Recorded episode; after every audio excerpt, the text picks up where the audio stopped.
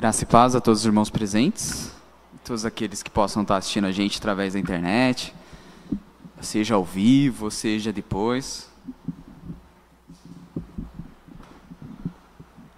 Está trazendo a mensagem de hoje. Gostaria que você fechasse seus olhos por um momento, por um instante, para que a gente possa estar orando novamente, pedindo a presença de Deus neste lugar que já está, com certeza. Senhor meu Deus e amado Pai, venha nos encher da tua graça, Senhor. Venha abrir os nossos olhos para te ver, abrir os nossos ouvidos para que ouça a sua palavra e para que ouça diretamente de ti, Senhor. Porque quando nós cremos que lemos essas escrituras e o seu Espírito Santo nos revela, ela se torna palavra viva, Senhor. E tu é o Verbo que desceu do céu, tu é o Verbo que se fez presente entre nós, tu é a humanidade que nós nos espelhamos, tu é o verdadeiro homem que veio e que nós seguimos, Senhor. Então fique conosco, não só hoje, mas nesse começo de semana e para todo sempre.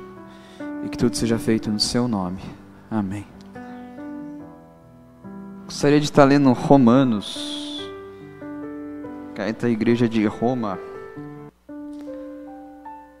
seu capítulo 7, versículo 18 ao versículo 21. Uma passagem bem, bem famosa.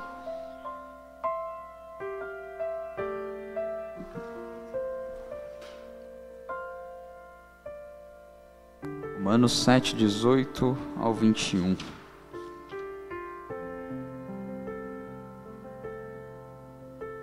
Vou estar lendo na versão a mensagem, vai estar um pouco diferente do que está espelhado.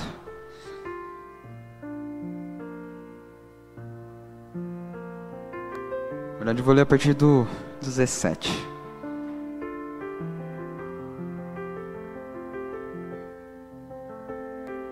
Entretanto, preciso de algo mais, pois se conheço a lei, mesmo assim não posso guardá-la, e se o poder do pecado dentro de mim insiste em sabotar minhas melhores intenções, obviamente preciso de ajuda. Entendo que não posso cumpri-la. Posso desejar, mas não posso fazer. Decido fazer o bem, mas de fato não o faço. Decido não fazer o mal, mas acabo fazendo de um modo ou de outro. Minhas decisões não resultam em ações. Algo está muito errado no meu interior e sempre tiro o melhor de mim. Isso acontece tanto que já é previsível. No momento em que decido fazer o bem, o pecado está lá para me derrubar que é a famosa frase: O bem que eu quero fazer, esse eu não faço, mas o mal que eu não quero, esse eu faço. Que o apóstolo Paulo está falando que muitos teólogos posteriormente, salvo engano, desde Agostinho e principalmente Lutero, vai relembrar sobre a questão do pecado original.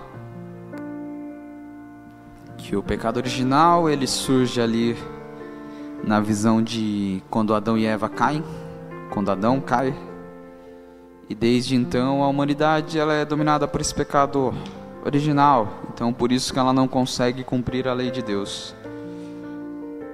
E precisamente aqui nesse capítulo 7,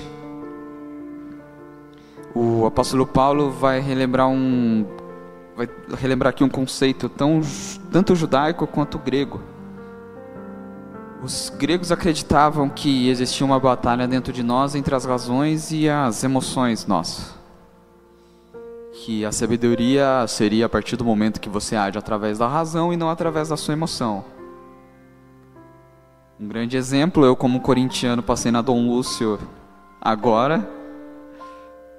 Fiquei bastante bravo pela minha emoção, xingaria todo mundo que estava comemorando naquela rua, pela minha razão, claro que não, porque a violência na cidade, principalmente, não só pela questão de pecado, mas a violência na cidade, principalmente, nos faz às vezes baixar a bola, ficar quieto, deixa os caras comemorar, porque um grito a mais que você dá ali pode sair alguém com uma arma que seja. Infelizmente, o, o mundo também tem, tem dessas, um grito que você dá ali, às vezes não xingando necessariamente, mas se eu gritasse um vai Corinthians, talvez, já poderia acontecer de alguém ali um pouco mais bravo, tal, tão em minoria, seria eu que estaria mexendo com o pessoal ali, querendo ou não também. Então, agir pela razão e não pela emoção de uma pequena raiva ali que passei naquele momento. E, um, e alguns pensadores judaicos da época também pensavam de uma maneira parecida. Pensavam que dentro de nós existiam intenções boas e existiam intenções ruins e que essas intenções estavam toda hora se degladiando. Para o apóstolo Paulo, aqui nós vemos que a intenção má sempre vencia, por mais que a gente não queria fazer essa intenção má. E o conceito de pecado original, muitas vezes ele acaba pegando a queda de Adão e Eva, mas se a gente for ler Adão mesmo, Adamá, o pastor já pregou isso algumas vezes, é humanidade. Então não foi Adão que caiu, foi a humanidade que caiu. Foi a humanidade que se afastou de Deus e ela ficou desconexa com Deus e caiu no pecado. Alguns autores até do alguns autores, alguns pensadores da igreja, Pelágio, por exemplo, ele vai falar que é uma desculpa muito muito fraca a gente culpar Adão e por isso que hoje a gente também peca, por isso que hoje a gente também faz o mal, que a gente faz o mal porque a gente escolhe mesmo fazer o mal, que se a gente quiser a gente pode sim fazer o bem. Pelágio vai vai, vai defender isso. E resumidamente, é claro, falando de uma maneira bem bem curta. Mas o que dá para entender do apóstolo Paulo é que a gente tem uma uma certa um certo impulso para praticar o mal. Mas um certo impulso para praticar o mal tendo a consciência que aquilo é o mal. Isso que é o pior. Não o impulso de praticar o mal numa inocência que aquilo é o mal. Eu gosto de pensar no Adamá como humanidade, principalmente porque eu acho que não sou eu que peco, não é você que peca, não é nós que pecamos, digamos assim, de uma maneira singular, mas é a humanidade que está caída em pecado. É a estrutura humana que está caída em pecado. São os nossos sistemas que estão todos caídos em pecados. E quando a gente e o apóstolo Paulo ele vai falando de salvação, tudo sobre pecado, sobre a queda do homem, sobre o segundo homem que é Cristo, e vai falando sobre a humanidade. E, e se você pega de Romanos, desde Romanos 1 e 2 para frente, ele vai falar no plural. Ele fala, ele fala humanidade. Ele não fala no subjetivo, ele fala no objetivo, ele fala no, na humanidade como um todo. Ele fala no plural. Então, é uma condição que eu gostaria de trazer aqui não apenas espiritual, subjetiva nossa, mas uma condição material que o mundo, como a Bíblia já diz, o mundo jaz do, do maligno. Então, nessa estrutura a qual vivemos, é difícil nós fazermos o bem. E por isso, muitas vezes, nós não fazemos o bem. É, além de que. Eu, eu, eu gostei dessa frase que há coisas que existem e que são nos colocadas no mundo como santidade, e que na verdade nos aprofunda no pecado, nos aprisiona e me afasta do verdadeiro eu. Vou falar mais uma vez: há coisas que existem e são colocadas no mundo como santidade, mas que na verdade me aprofunda no pecado, me aprisiona e me afasta do verdadeiro eu. Porque desde quando nós nascemos, nós somos instruídos nessa estrutura, tendo uma visão mais material, mais realista, mais concreta da coisa do que necessariamente uma visão espiritual. Vou dar um exemplo bobo aqui, bobo mesmo. Poderia dar exemplos mais sérios, mas dar um exemplo bobo. Alimentação. Principalmente em países como Estados Unidos, mas aqui também, eu acho que enquanto mais cidades maiores, acho que o Gustavo já morou em Salvador, quanto cidades mais maiores ainda do que Botucatu, a gente come muito fast food. A gente come muito comida bem ultraprocessada. E por várias razões. Uma das razões, tempo. Quem tem tempo hoje em dia, muitas vezes, de preparar para fazer uma comida, verdadeiramente uma comida, não ultraprocessada. A gente desde cedo come alimentos com muito sal e muitos nutricionistas falam que isso faz mal porque vai acabando com as papilas gustativas nossas, da nossa língua. E cada vez mais que nós crescemos, nós perdemos o, o, gosto da comida verdadeiramente. E por isso que quando é adulto a gente acha tão sem graça legume e algumas coisas, mas é nós que perdemos até a nossa habilidade como humano de, de sentir o gosto do alimento e que precisamos tacar sal.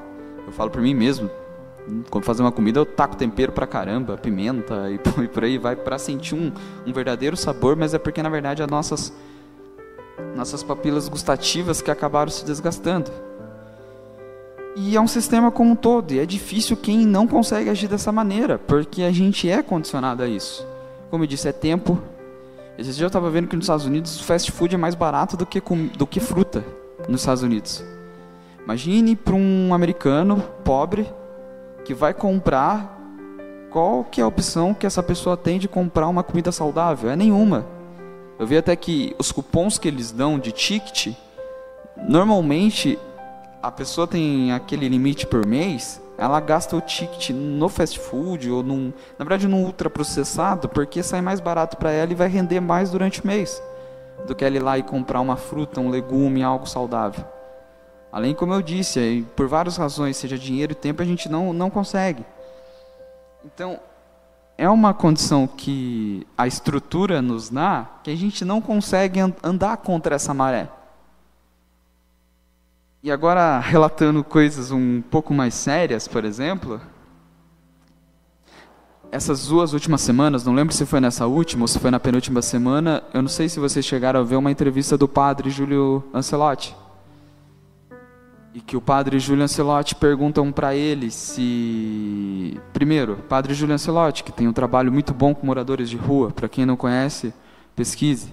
Tem um trabalho muito legal com moradores de rua com pessoas marginalizadas, com pessoas colocadas de lado, e que é atacado por cristãos, muitas vezes é atacado por grupos cristãos, por grupos que reivindicam Cristo, o padre é atacado por estar ajudando essas pessoas. Por isso que eu falei aquela frase, tem muitas coisas que colocam em nós como santidade e que na verdade é um profundo pecado. E perguntaram para o padre, se o tanto de xingamentos, de perseguição, de maledicências que fazem contra ele, se de, de ameaças até que fazem contra ele, se não desanimam ele. Ele na sua resposta disse que sim, de fato, ele fica triste, ele fica muitas vezes doente, ele sente na alma dele, mas que o objetivo dele não é vencer, o objetivo dele é ser fiel. E que se ele vence no mundo numa estrutura dessa, quer dizer que ele não foi fiel. Porque quem vence o mundo numa estrutura nessa, conforme as regras do mundo, é porque sucumbiu, é porque se rendeu a esse mundo. É porque não, não quis andar contra a maré. E o quão difícil é isso? O quão difícil é esse mal que nos coloca no dia a dia, de coisas mínimas, ao mesmo tempo de coisas absurdas.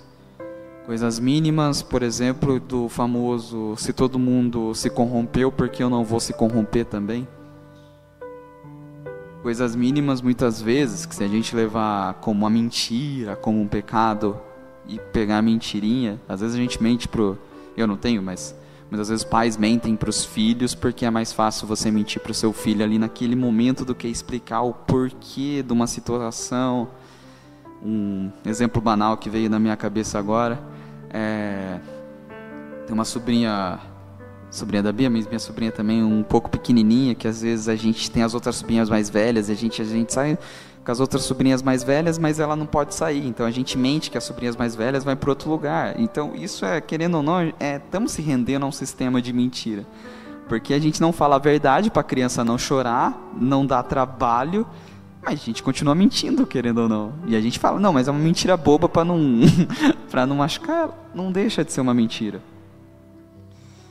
E e a gente começa a, a se negar a nós mesmos nisso. E como, como eu já disse, o, o mundo jaz do maligno. Enquanto o Gustavo estava cantando aqui também o Ser Valente, eu lembrei da passagem de Josué. Que Josué e um outro espião, um, que eu esqueci agora quem foi o nome dele, mas Caleb, foi Caleb, o outro, eu li, eu li, eu, li você falando pro Will, Jo, Marcão, copiei. Mas Josué e Caleb, quando antes de antes de entrar na Terra Prometida, eles vão lá. Moisés manda 12, na verdade, entre os 12 e os dois. Dez voltam falando que lá tem gigante, lá tem gente forte, lá os caras tá com uma estrutura que esquece, não dá pra gente entrar porque nós vai levar um sacode.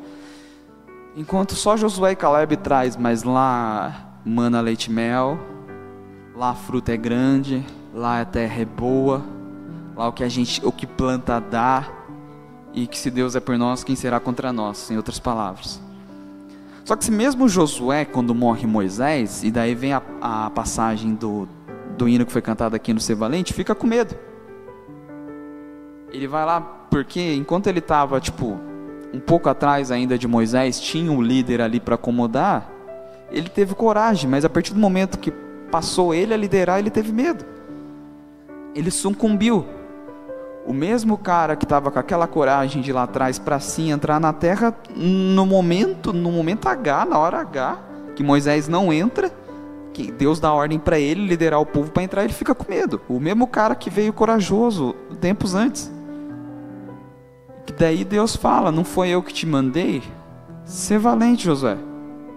Acredita. Vai. Não tenha medo. Não abaixa a cabeça." Eu, eu te dou a terra que, que eu prometi aos vossos pais. E muitas vezes nós precisamos que Deus fale até nós, fale ao nosso coração, para que a gente possa ser valente em várias coisas na vida. O mundo nos faz tão mal, o sistema mundano nos faz tão mal, que muitas vezes nós, com relacionamentos que não deu certo, por exemplo, a gente pega trauma e não, e não se relaciona mais com mais ninguém. Seja na parte amorosa, seja na parte de amizade. É porque eu tive um relacionamento tóxico 10 anos atrás que hoje esquece. Não, não confio mais. Isso me prende, isso me aprisiona. Isso me castiga. E, e muitas vezes aquilo poderia te fazer bem, mas os seus traumas não deixam você prosseguir. As suas feridas não deixam você prosseguir, não deixa você ir para frente. E daí o mal que te fizeram, você acaba fazendo. Muitas vezes também acontece isso, do porque foram tóxicos comigo lá atrás, eu acabo sendo tóxico com uma outra pessoa que tá. Quantas pessoas não conhecem pessoas que precisam de ajuda, mas não só ajuda para melhorar a si mesmas, mas para melhorar com os outros que estão ao redor que muitas vezes a pessoa sim está sofrendo, mas o sofrimento dela faz ela também ser uma pessoa ao redor e as feridas que está nela, ela cria espinhos, digamos assim, como como aquele animal que tem uns espinhos para se defender. Então ela levou tanto ataque que ela cria os espinhos e quem chega perto acaba acaba se ferindo também. A o pessoal quiser vindo, já já está no final da, da, da palavra. E nós vivemos num, num mundo doente. Nós vivemos num mundo que precisa de cura. Nós precisamos de cura no dia a dia. Nós precisamos de cura também. A cura de Cristo. Nós precisamos, o que, que a Bíblia diz, se esvaziar às vezes de nós mesmos, se esvaziar daquilo que contém em nós, para que a natureza de Cristo possa, possa nascer em nós, possa ressurgir em nós.